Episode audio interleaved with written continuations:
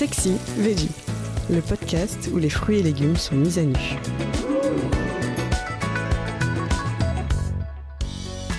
La poire. Comment rendre ultra désirable une tarte bourdalou La bourdalou, c'est la tarte aux fruits la plus convoitée de l'hiver. Avec ses demi-poires juteuses, sa crème d'amande réconfortante et sa pâte craquante, cette parisienne aux courbes généreuses ne laisse aucune envie de sucrer insatisfaite. Dans la recette traditionnelle, décrite dans le Larousse gastronomique, ce dessert, qui tient son nom d'une rue située dans le 9e arrondissement de la capitale, est également coiffé d'une poignée d'amandes et garni de macarons. Certains les placent sur le bombé des poires comme de petits tétons.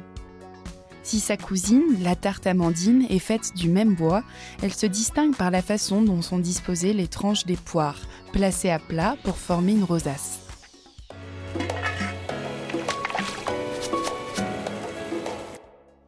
Un résultat optimal, commencez à préparer la pâte sucrée la veille.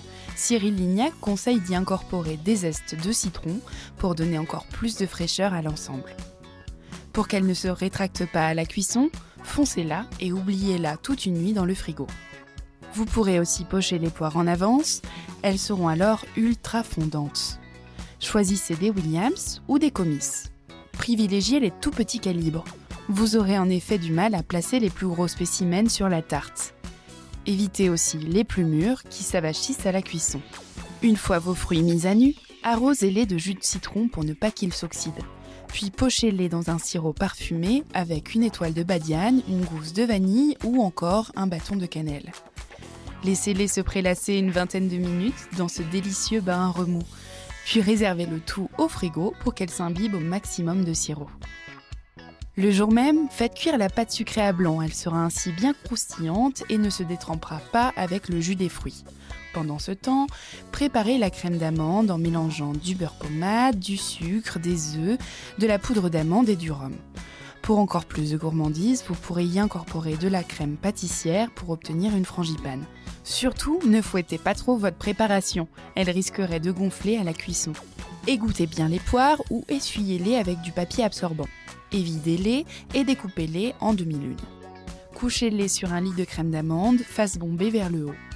Chez le nôtre, une poire entière avec son pédoncule est également placée au centre de la tarte. Recouvrez la crème d'amande effilée avant d'enfourner cette merveille pour 30 minutes. Pour un résultat encore plus gourmand, Cyril Lignac caramélise les poires en fin de cuisson. Pour cela, il saupoudre la tarte de sucre cassonade une fois qu'elle est quasi cuite. Puis il la passe sous le grill ou au chalumeau. Avant de servir la bourdalou, refaites-lui une petite beauté en nappant les poires avec le restant de sirop. De quoi faire briller ces belles courbes. C'est la fin de cet épisode. Si vous l'avez aimé, n'hésitez pas à commenter, à liker et à vous abonner. Retrouvez plus de contenu sur cuisineactuelle.fr et dans notre magazine en kiosque.